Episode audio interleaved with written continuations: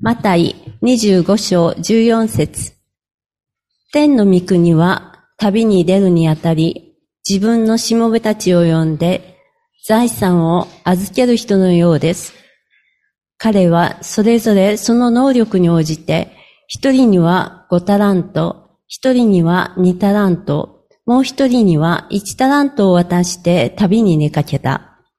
するとすぐに五タラントを預かった者は出て行って、それで商売をし、他に五タラントを設けた。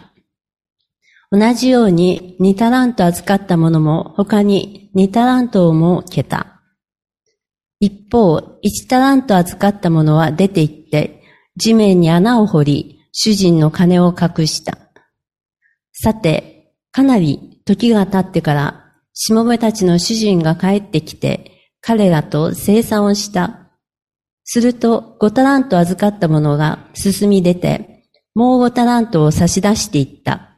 ご主人様、私に五タラント預か預けてくださいましたが、ご覧ください。私は他に五タラントを設けました。主人は彼に言った。よくやった。良い、忠実なしもべだ。お前はわずかなものに忠実だったから、多くのものを任せよう。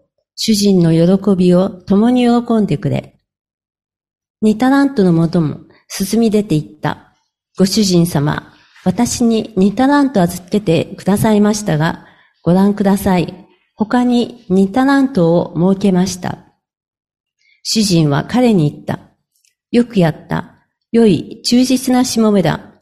お前はわずかなものに忠実だったから、多くのものをお任せよ。主人の喜びを共に喜んでくれ。一タラント預かっていたものも進み出ていった。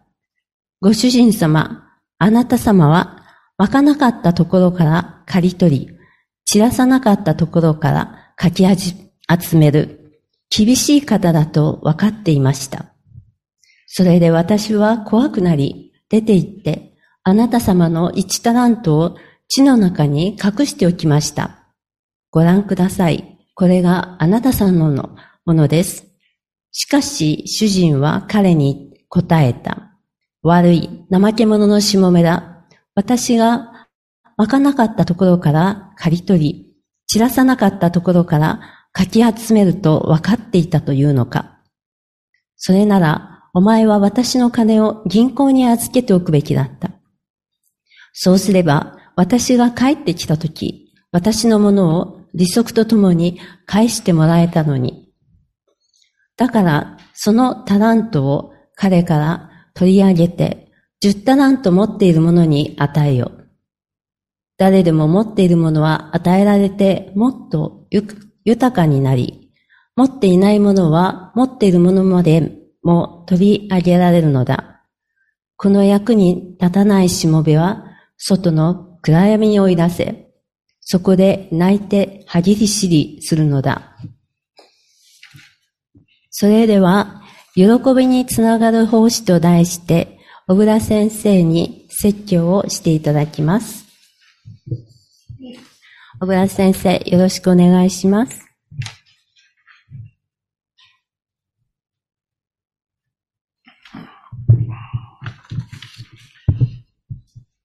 おはようございます。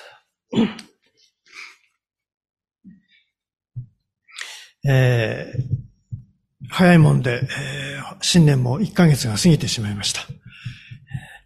最初はあの、能登の地震があり、飛行機事故があってですね、最初の1週間はすごく長く感じたんですけども、その後あっという間に1ヶ月過ぎちゃったっていう感じですね。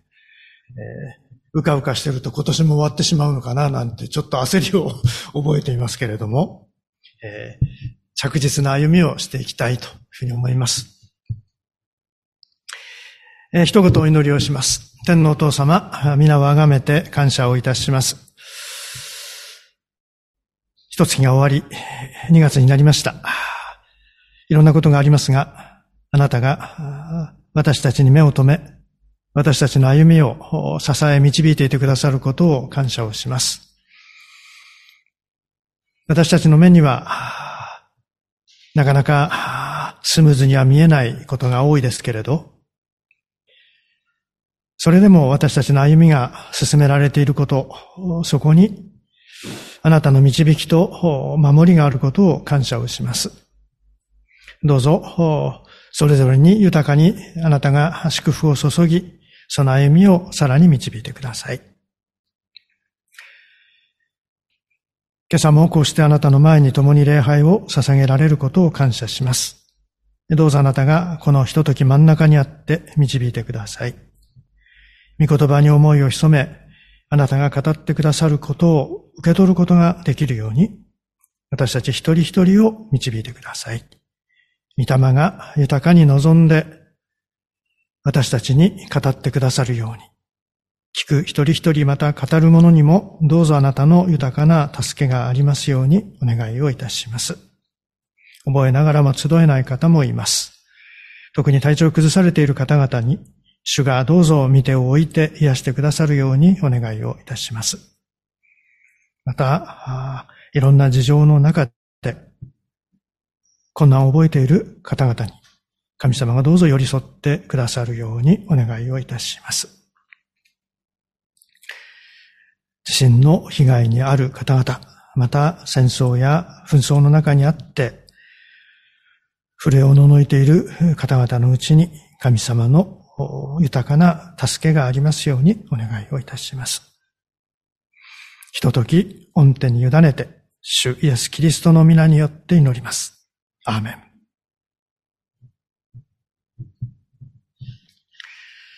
えっと、教会のビジョンを考える集いの今月のテーマ、いろいろこう迷った末にですね、えー、奉仕にしました。まあ、クリスチャンとして教会生活をしていく中で、私たちは必然的に教会活動と関わります。で、その教会活動が進められていくとき、それを支える何らかの奉仕が見えるところ、見えないところで捧げられているわけです。まあ、それに、私自身は気づいてないかもしれませんけれども、その奉仕が捧げられているからこそ、教会活動が続けられているわけですよね。まあ、ですから、この教会活動を進める、また続ける上で大切な奉仕、これについて今月は考えていきたいというふうに思います。で、今朝開いている箇所、これはあの、タラントの例えと呼ばれている箇所ですね。主人が旅立ちにあたって、しもべたちを集め、それぞれの能力に応じてタラントを預けるという話。タラントっていうのは、当時のお金の単位の一つで、6000デナリに当たります。で、1デナリが労働者の一日の賃金に当たりますから、まあわかりやすく言えば、現代の日本円でおよそ5、6千万円ってとこでしょうか。最初のしもべは5タラントですから、3億円近いお金を預けられたことになります。2番目のしもべでも1億円以上。一番少ない3番目のしもべでも、まあ5、6千万ですよ。まあ、すごい金額ですよね。まあ、こんな体験預けられたら誰しも緊張するだろうなと思うんですけれども。ところで主人はね、どうしてこんな大金をしもべに預けたんでしょう？残念ながら、主人の意図について聖書は何にも書いてないんですね。ただ預けたことと、すぐに旅に出たことしか聖書は書いてません。しかし、旅から戻った主人はしもべたちと預けておいたお金の生産をしていますから、またしもべたちも主人が旅立った後、この預かったお金を元手に商売を始めたりしていますから、まあ、預けたものを自分の才覚で自由に使って何ができるかやってみろ。まあ、そんなをしもべたちに期待して預けたんじゃないかなと思いますね。主人はしもべたちを信頼し、自分の大切なものを委ねたわけです。しもべたちがそれをどのように用いるか、関心を持って見ていたんだと思いますね。でそこには、しもべたちに対する主人の愛があったろうと思うんですね。しもべたちは、まあ最初はびっくりして戸惑ったと思うんですけれども、主人が旅立った後、自分の手元にある大金を見て、まあそれぞれが考えたんでしょうね。で最初のしもべと二番目のしもべは、自分が主人から信頼され、期待されている。まあ、さらに言うなら、愛されている。でそのことを、その手元に残った大金を見ながら実感したわけですよ。そして、その主人の期待に応えることで、主人への感謝をお返ししようと考えるわけですね。彼らは主人を愛し、主人に喜んでもらおうと、預かったお金を元手に商売をして、財産を2倍に増やしたわけです。まあ聖書は結果しか書いていませんので、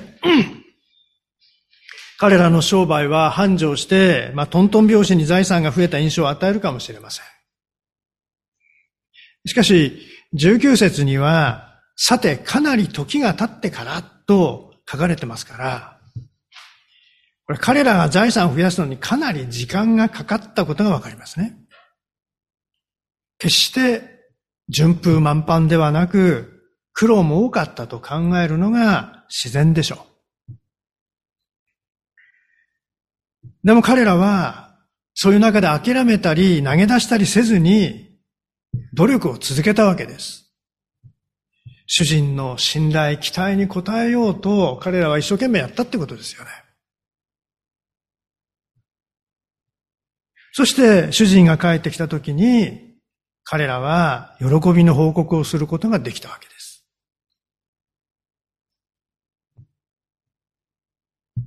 彼らに努力を続けさせたのは主人と彼らの間にあった絆、愛と信頼の関係だったんですね。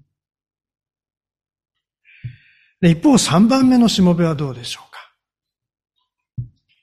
手元の大金を見て、なぜ主人はこんなお金を自分に預けたんだろうか考え込んでしまった。彼はもともと主人に対してあまり良い感情を持っていなかったようです。生産が始まった時彼は次のように言っています。ご主人様、あなた様はまかなかったところから刈り取り、散らさなかったところからかき集める厳しい方だと分かっていました。こう、主人を彼は評価するわけですよ。実際の主人は、しもべたちにお金を預け、その結果を生産しているわけですから、この評価は間違っていますよね。主人は撒いたところから刈り取り、散らしたところから集めているわけですよ。撒かなかったところから刈り取ったり、散らさなかったところからかき集めているわけではないですね。自分でちゃんと撒いて、そこを刈り取って。散らしたところからかき集めてるんですよ。でも、この三番目のしもべは、そうは思わなかったわけです。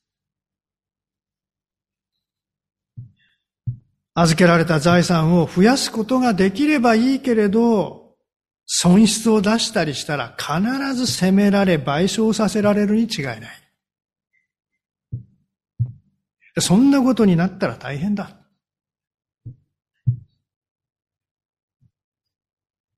預かったものをそのまま返せば、責められることも、賠償され、を要求されることもないはずだ。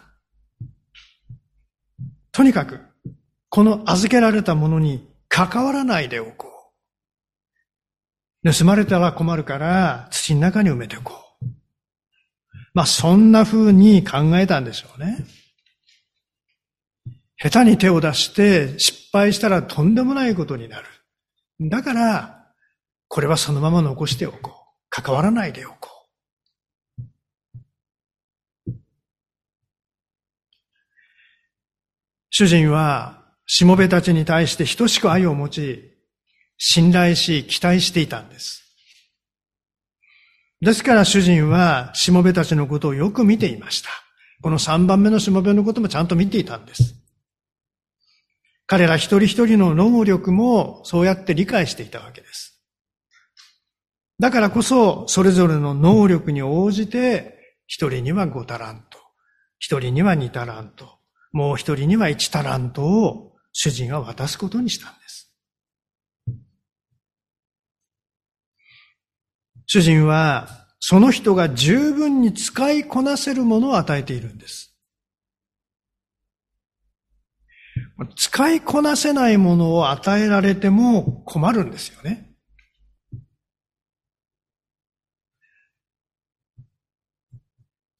自分の手に余るものを渡されても、それに振り回されて何もできないわけですよ。むしろ危ないわけです。あの、エンジン仮払い機ってありますよね。あの、草刈るやつ。あれ、大人でも扱うの難しいです。あの、私の知り合いの牧師であれで大怪我したやつがいますけども、そんなものを子供にこれ草刈るのに便利だよって預けたら、とんでもないことになりますよね。使いこなせるものを与えないと、どんなに素晴らしいものであってもいい、どんなにその便利なものであっても、全然効果がないわけですよね。むしろ危ないわけです。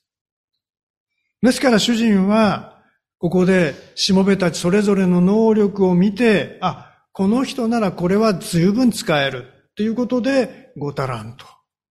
この人だったら2タラントは十分いけるはずだ。彼は1タラントだったら大丈夫だって、そういうふうにして渡してるわけですよ。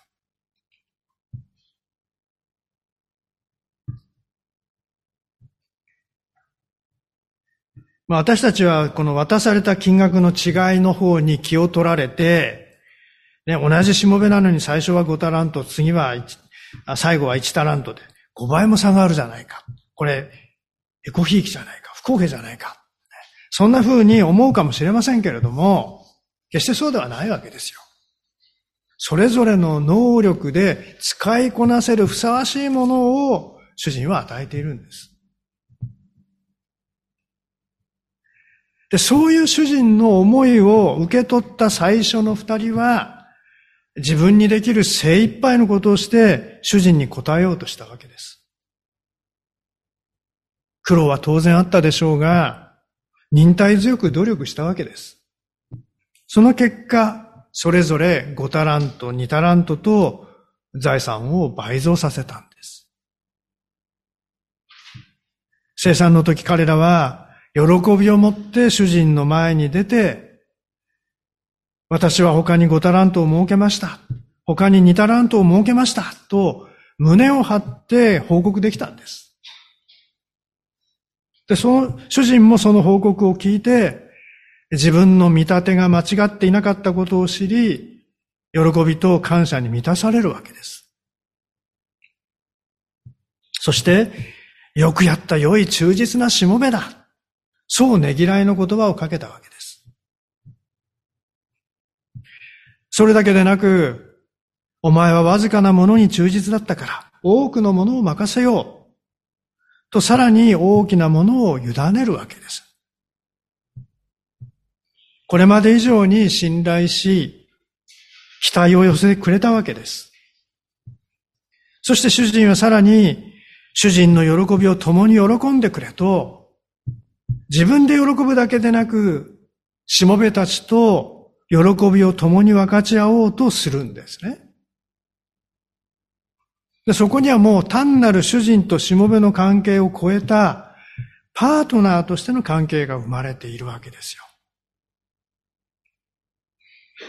彼らを結ぶ愛と信頼の絆っていうのはより一層強固なものになっていくわけです。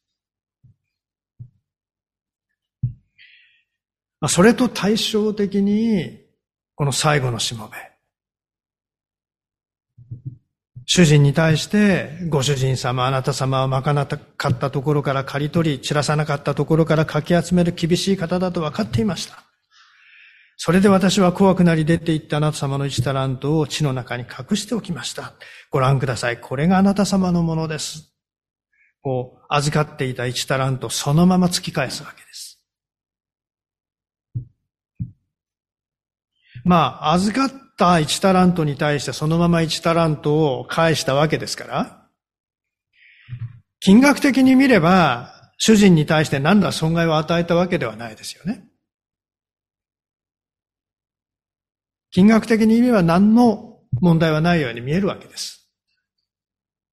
でも、主人の思い、気持ち、そっから見たらどうでしょうか主人の思い、気持ちに対してこのしもべは大きな傷を負わせたんですよ。主人の愛と信頼と期待をものの見事に裏切ったわけです。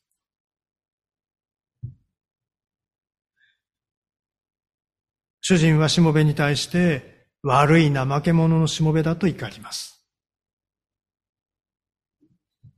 これは本当に儲けを出さなかったことに対する怒りではないわけです。主人は腹黒く恐ろしい人だという、しもべの主人に対する評価に怒りを覚えたわけですよ。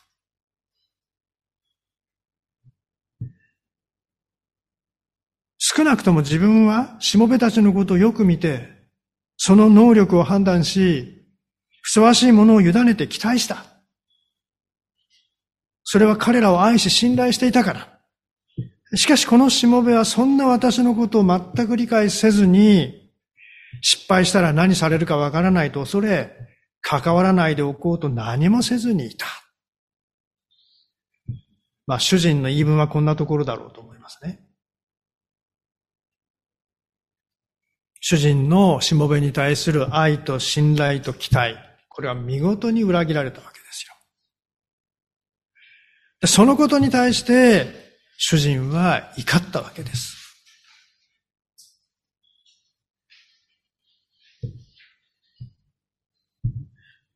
私はね、こう思うんですよね。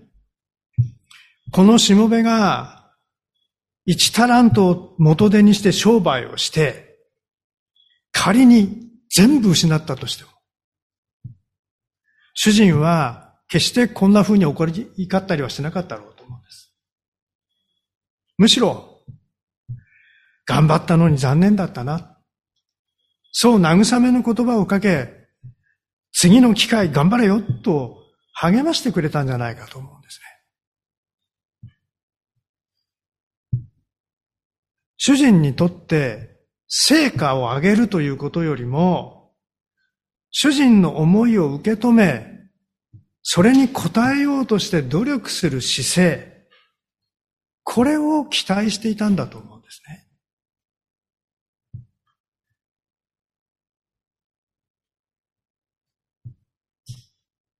生産が済んだ後、最初のしもべの手元に10タラント残っているんですよね。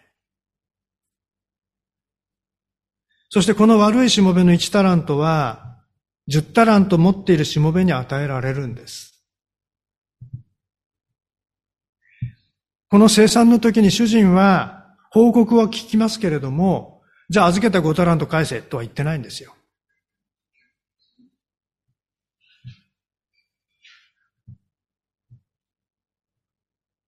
そのまましもべに与えているんです。主人にとって儲けは重要ではないんですよ。主人の思いを受け止め、それにしもべがどう答えるか。それこそが重要であり、期待していたことなんですね。期待に応えたしもべたちから、儲け以上に大きな喜びを主人は味わうことができて、それで満足してるんですね。そして、しもべたちにも、その主人の喜びを共に喜ぶ特権を与えているんです。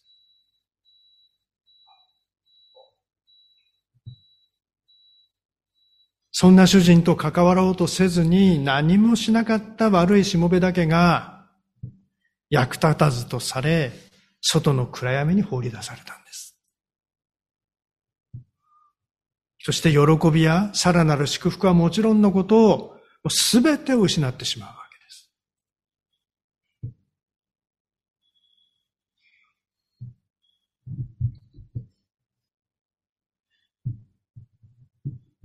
まあ、この例えは直接にはタラントというお金のことが言われています。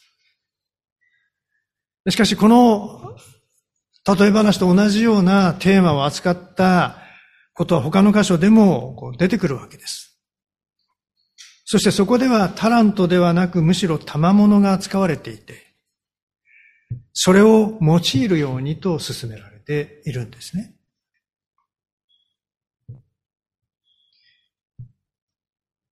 私たちに与えられている賜物というのは、神が与える恵みです。それは神の働きのために用いられるものです。賜物と神への奉仕、教会での奉仕、これは密接に結びついています。ですから、与えてくださった神の期待に応えて、賜物を用いること。つまり奉仕することが神に喜ばれることであり、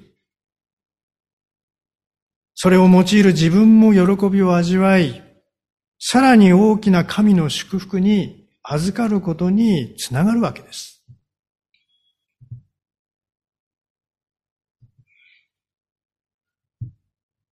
奉仕をするということは、神にも自分にも喜びをもたらすものである。この例えの中から私たちはそのことを教えられるんですね。だからこそ私たちは、進んで奉仕をするものになる。そのことを覚えておきたいと思うんですね。